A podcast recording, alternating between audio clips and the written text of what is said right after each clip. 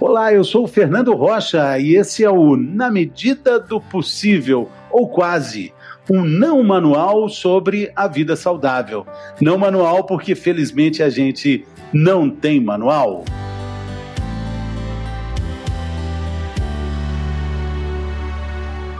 O assunto é dor.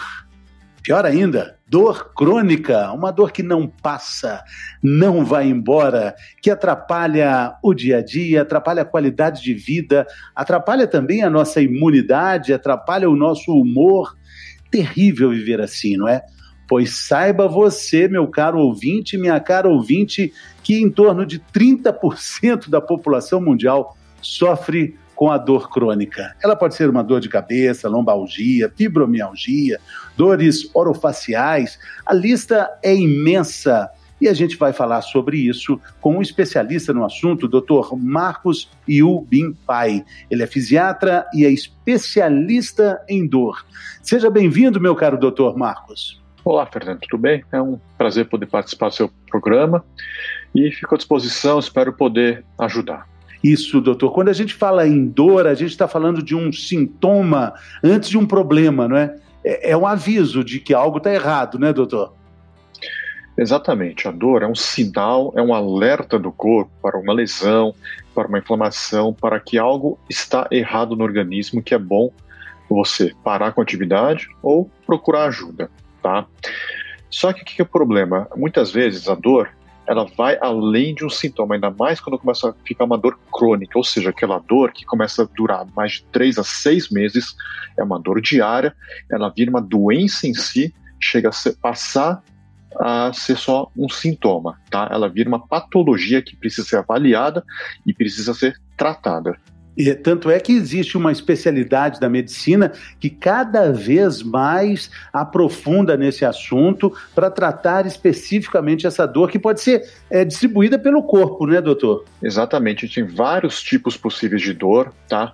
É muito comum, ainda mais agora no meio da pandemia, a gente ver pessoas que nunca tiveram problemas começar a evoluir com uma dor muscular no pescoço, ou seja, na região cervical, na região das costas, ou seja, na coluna lombar, e quando ela vai sendo tratada, vai incomodando, passa a ser uma dor diária, contínua e recorrente, tá? Então, muitas pessoas que eram saudáveis acabam evoluindo com dores persistentes. Doutor, normalmente quem sofre com, com essa dor crônica é, já fez uma via sacra por dezenas de especialistas, né? Já passou por vários médicos e, e, e ainda não resolveu o problema. Qual é a orientação para os ouvintes nossos que sofrem com esse problema? Qual é o médico que precisa ser consultado? É, a gente pode é, falar sobre diferentes partes de dor, por exemplo, dor na perna, a dor de cabeça, ou, ou já é uma indicação de um médico especializado é, na dor crônica? Existem várias possibilidades, tá? Uma pergunta bem interessante, porque aqui no Brasil a gente tem uma área de atuação indoor reconhecida pelo, pela Associação Médica Brasileira, sendo que várias especialidades, como ortopedista, neurologia, fisiatria, acupuntura, podem exercer essa especialidade em dor. Tá? Então, quando a gente fala em uma dor crônica, é importante que o tratamento é diferente de uma dor aguda, ou seja, só analgésico, anti-inflamatório não é o suficiente. Em segundo lugar, a gente tem que ver qual que é o tipo de dor, se é uma dor mais, digamos, articular, reumatológica, uma dor mais ortopédica, tá? como por exemplo artrose, uma degeneração, ou se possível uma dor mais muscular, uma dor mais espalhada. Cada tipo de dor vai ter um tratamento específico, desde remédios específicos até uma reabilitação, com fisioterapia, com fortalecimento específico, tá bom? E os objetivos acabam sendo diferentes e a perspectiva também é diferente. É, a, a, gente está falando de um problema que atinge, em sua maioria, 70%, as mulheres. As mulheres são mais resistentes à dor do que os homens, doutor? Isso. Tem algumas questões. Parece que o limiar da dor da mulher é um pouco menor, tá? Então é mais comum delas cronificarem com algumas dores crônicas, tá? E também é comum algumas doenças reumatológicas acometerem mais as mulheres, por exemplo, enxaqueca, fibromialgia são mais comuns em mulheres do que homens, então acaba mudando um pouco essa questão estatística. E talvez questão hormonal das mulheres também pode explicar porque elas acabam tendo mais dor crônica do que os homens. É interessante é, ver essa questão do hormônio e também da gente falar de outras questões paralelas da nossa qualidade de vida, né? Tem uma relação muito, muito próxima com insônia também, né, doutor? A falta de sono tem um, um, pontos de contato com dor crônica também, né? Isso, isso é interessante. E porque a gente vê quem sofre com dor não está bem, não está animado. A dor afeta várias coisas da, da rotina, né? Afeta seu relacionamento, afeta o seu trabalho, afeta as suas relações de amizade. Quem está com dor, por exemplo, imagina você com uma enxaqueca. Você não quer sair do quarto, não quer trabalhar, não quer ver ninguém. Então, com o tempo, isso vai gerando alguns sinais neuromodulatórios, vai gerando uma inflamação, tá? Você acaba tendo o seu dia a dia, a sua qualidade de vida afetada. Então, quem vai ter dor vai ficar desanimado, vai dormir mal, Tá? Então, por isso que metade das pessoas que sofrem de dor crônica tem depressão, um certo grau de ansiedade estresse, e também de 60% a 70% das pessoas que têm dor crônica, seja ela uma dor lombar, uma enxaqueca, é, uma, uma artrite reumatoide, vão ter problemas no sono. Desde problemas para entrar no sono, ou seja, fica muito agitado na cama e não dorme, ou aquele sono fragmentado, você fica rolando na cama, seu sono é leve, no reparador e vai acumulando com uma fadiga, com cansaço, isso vai gerando uma bola de neve que vai piorando os sintomas e vai piorando a patologia também. Então a gente fala aí é, de um ciclo, né? É, chega uma hora que a gente até pode até se confundir o que está causando o quê? Se é a falta de sono que causa dor, se é a insônia que causa a, a, a que é a consequência da, de uma depressão que virou uma dor também. É, quando a gente pensa nesse ciclo que vai rodando é, de uma forma contínua durante uma vida inteira, a gente fala de um tratamento até maior, mais amplo, né, doutor? É aí que a gente pode começar a falar de acupuntura? Exatamente. A gente vê que o tratamento de dor crônica é multidisciplinar, ou seja, não existe uma medida única que resolva o problema e que vá curar. A gente vê por estudos científicos, a gente vê pela nossa experiência do dia a dia, que os pacientes vão responder a algum certo tipo de medicamento, tá? Então, nem sempre analgésico anti-inflamatório funciona para dor crônica, tá? A gente vê que alguns remédios associados podem ajudar, e a gente vê que inserindo fisioterapia, inserindo acupuntura, tá? Por ter efeitos neuromodulatórios, analgésicos, a acupuntura então pode ser usada para tratamento de vários tipos de dor crônica para ajudar na qualidade de vida, na recuperação da pessoa, tá? E também muitas vezes a gente até usa acupuntura, porque muitos pacientes tomam remédios e muito é, efeito adverso. Náusea, vômito, constipação, muita sonolência. A gente pode usar acupuntura para tentar tratar um pouco esse efeito adverso, ou seja, facilitar a aderência da pessoa ao tratamento, e muitas vezes também a gente pode até usar acupuntura para fazer com que a pessoa consiga diminuir um pouco nesses medicamentos que ela esteja usando. Muitas pessoas, por diversos motivos, né, não querem tomar remédio por longo prazo. Às vezes, crianças ou adolescentes que sofrem de enxaqueca, ou idosos que já tomam remédio para pressão alta, diabetes, não querem tomar mais dois ou três remédios para dor. Então, nesses casos, a acupuntura é muito interessante de ser inserida nesse contexto para colaborar né, para poder ser uma opção de tratamento para ter uma recuperação mais eficaz e talvez uma melhora no, no resultado dos sintomas. É porque a, às vezes a dor está indicando um problema que não é exatamente naquele lugar que está doendo, né? Estou falando isso porque vivi uma experiência muito é, interessante tratando de uma dor que eu tenho no tornozelo e um fisiatra me, me indicou um, uma, um outro médico para cuidar das costas, ou seja, é alguma descompensação é, na coluna que acaba refletindo no tornozelo, talvez no joelho também. Como é, que, como é que o médico faz essa análise, essa leitura, que é muito individualizada, doutor? Isso, por isso que o diagnóstico de dor crônica às vezes é difícil, porque nem sempre o que a gente acha no exame justifica o que a gente tem. Então, por exemplo, tem um estudo de revisão sistemática feito na Inglaterra, que eles pegaram várias pessoas centenas de pessoas saudáveis que não tinham nenhum sintoma na coluna e fizeram uma ressonância magnética da coluna. E viram que, por exemplo, em pessoas jovens dos 20 a 30 anos, um terço das pessoas já tem uma protrusão, já tem um desgaste na coluna e não tem sintoma. e que, por exemplo, 20 a 30% também chegavam até, até lesões que poderiam estar pensando o nervo, quase uma hérnia de disco, e a pessoa não tinha nada.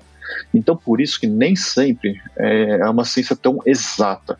A gente tem que examinar o paciente, tem que ver todo o histórico dele para ver o padrão de dor, se é um padrão de dor mais, digamos, neurológico, que talvez o seu caso, né, uma lesão na coluna que estava refletindo no tornozelo, tá?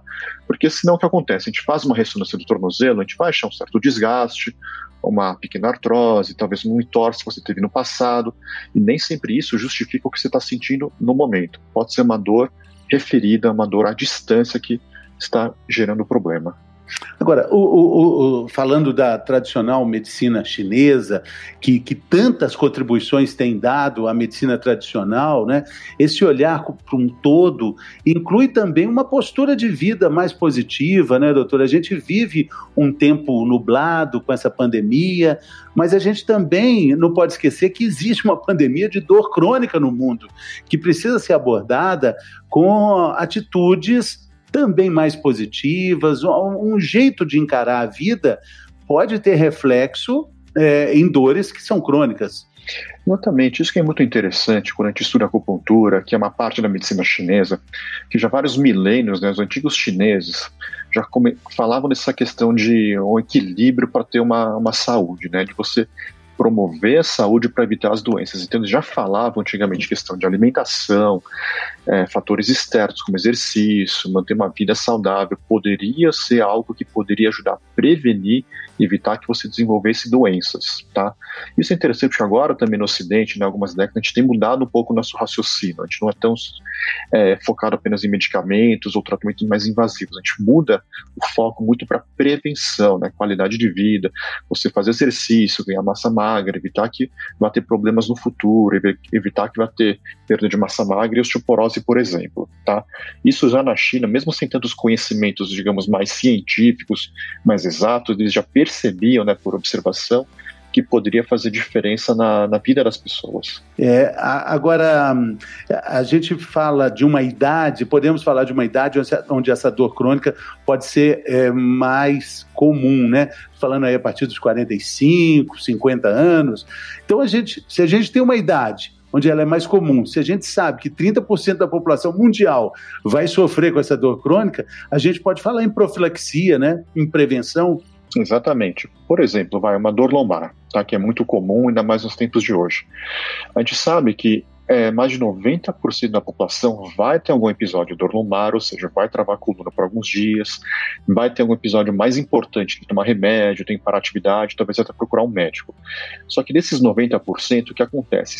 5% dos, das pessoas que vão ter esse episódio de dor tem o risco ao ano de ter uma dor mais crônica, ou seja, de uma dor duradoura que não vai melhorar por conta, que não vai melhorar com remédios. Tá?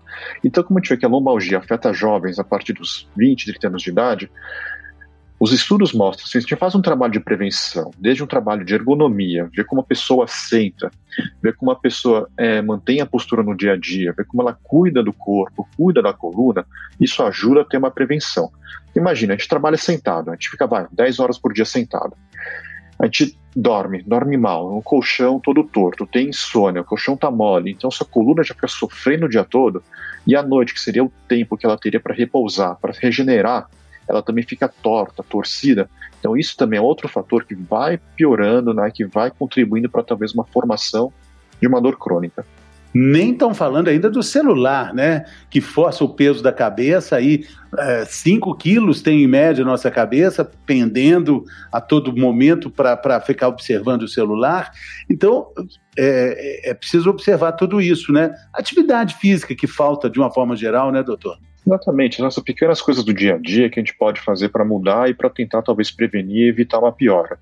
Essa questão só que você comentou é interessante, né? Muitos não sabem, mas tem alguns estudos que falam, nossa cabeça pesa por volta de 4, 5 quilos, ou seja, faz 5 quilos de pressão na coluna cervical. Quando a gente está ereto, é uma pressão de 5 quilos. Porém, quando a gente dobra a coluna, né, vai de 30 a 60 graus, quando a gente está abaixando a cabeça para ler, a gente pode duplicar ou triplicar a pressão no disco. Tá? Então, isso, movimento repetitivo, movimento errado, fazendo uma pressão nos ligamentos, nos músculos que muitas vezes já estão desequilibrados, com o tempo você facilita ter uma pequena lesão ligamentar, artrose. tá? Então são pequenas atitudes do dia a dia que a gente pode tentar fazer para prevenir. Exatamente. É, a gente está falando de acupuntura para o tratamento, lembrando que a acupuntura está entre as práticas integrativas do SUS, ou seja, é um tipo de tratamento é, que tem um acesso facilitado atualmente para a população, né, doutor? Exatamente, a gente vê que a acupuntura tem crescido muito aqui no, no, Ocidente e no Brasil, especialmente nas últimas décadas. É um procedimento que é minimamente invasivo, né? A gente usa pequenas agulhas finas que tem por volta de é, 0,25 milímetros, ou seja, são 10 vezes mais finas que uma agulha de injeção, por exemplo. Tá? Isso é um procedimento que a gente tem feito em vários centros médicos. É disponível em várias, é, desde unidades básicas de saúde, hospitais universitários, tá? já existem vários cursos de formação para médicos especialistas em acupuntura no Brasil. A gente tem mais de 3 mil médicos formados em acupuntura no Brasil, se não me engano, pelas últimas estatísticas, tá? Então é um procedimento que pode ser bem feito e pode ser muito interessante, muito complementar para pessoas que sofrem de dor crônica e que no Brasil, como já é bem difundido, tem várias residências médicas, vários centros especializados em acupuntura, tá? A acupuntura é um tratamento que já é bem fácil, digamos, de ser encaminhado e bem conceituado também. É importante também falar de dor crônica, o senhor falou de medicamentos, né? Quando a gente fala de dor de cabeça, uma das clássicas dores no elenco de dores crônicas, é preciso lembrar que o remédio, às vezes, ele, ele potencializa a dor, ele, ele vai, ele é um mantenedor da dor de cabeça, né, doutor? E aí é importante a gente falar do risco da automedicação, né? Se uma pessoa tem uma dor há tanto tempo, ela tem uma lista também de possibilidades de remedinhos que ela própria vai administrando para cuidar dessa dor, né, doutor? Exatamente. Então, por isso, aquela história, né? Se você tem uma dor começou alguns dias, você pode tentar tratar, né? De acaba pedindo, pode usar analgésico, anti-inflamatório por um curto período. Porém, se não tiver alívio dos sintomas, se a dor persistir, ou principalmente se mudar de padrão, é importante procurar a avaliação de um especialista. Que nem você comentou, essa cefaleia, né, que é muitas vezes a gente fala que é refratária a remédio, às vezes o abuso de analgésicos e anti-inflamatórios pode até criar uma certa é, deficiência, né? a pessoa fica mal acostumada, o remédio perde a eficácia, nosso cérebro fica mal adaptado. Então, o remédio que era para ajudar a controlar a dor pode até ser um gatilho para piorar e para cronificar a dor. Então, muitas vezes a gente tem que fazer como se fosse até um detox. Se a pessoa já está abusando de analgésico, tem que ficar duas a quatro semanas sem remédio. A gente tenta outras medidas, fisioterapia, massagem, acupuntura também nesses casos, para fazer uma limpeza do organismo da pessoa, tá bom? E tentar ajustar. Então, por isso que a dor aguda é um tratamento, só que a dor crônica é outro. A gente não usa tanto analgésico, não usa tanto anti-inflamatório, a gente usa às vezes remédio antidepressivos, anticonvulsivantes, que tinham outro uso na medicina e que descobriu-se que doses baixas dos remédios podem atuar no cérebro tá, para fazer um certo efeito de neuromodulação, ou seja, atua no cérebro para mexer no nosso processamento de dor e que às vezes vai ter um efeito mais importante do que só um remédio paliativo para dor. Muito bem, então para a gente terminar aqui a nossa conversa, caminhar para o fim, é, dicas finais elementares importantíssimas. Primeiro para a gente identificar o que seria uma dor crônica. Quanto tempo ela, ela, ela dura? Uma dor crônica? Qual é o sinal de alerta? Então, aquela história, uma dor pode durar dias ou semanas, tá? Se não melhorar, ela pode evoluir para uma dor crônica, aquela dor diária, que é a partir de três meses, que é um sintoma recorrente, persistente e que te incomoda e que te atrapalha. Então, nesses casos, procure um médico especialista, tá? Procure um ortopedista, neurologista, fisiatra, por exemplo, tá? Que vai poder avaliar, vai poder descartar algumas outras causas, tá bom? Às vezes tem alterações metabólicas, sistêmicas, uma outra doença pode estar mascarando o sintoma, tá bom? E você, feito o diagnóstico, aí sim gente faz um protocolo, faz uma, uma, uma guia de tratamento, né, para tentar ver o que, que vai ajudar, qual vai ser a nossa estratégia para recuperar a pessoa. Interessante também lembrar que às vezes o excesso de, remédio pode estar é, não só mascarando essa dor, mas pode estar mantendo essa dor, cronificando essa dor, né, doutor? Então é muito importante é, entender o nosso organismo. Essa é uma leitura muito individualizada, é muito particularizada, mas as recomendações servem para todos nós. O tempo que a dor está durando, o tanto de remédio que a gente está tomando e a coragem de parar de tomar esses remédios para avaliar é, como é que a gente tem reação para essa dor. Seria isso, né, doutor? Exatamente. Acho que a mensagem é essa, né? Que dor é um sintoma que pode virar uma doença se não tratada e que deve ser avaliada, tá? Porque tem tratamento. Nem sempre tem cura, nem sempre a gente consegue, digamos, resolver 100% de algumas dores crônicas, mas geralmente tem tratamento e a gente consegue melhorar a qualidade de vida da pessoa. Muito obrigado, doutor Marcos Yu Bin Pai.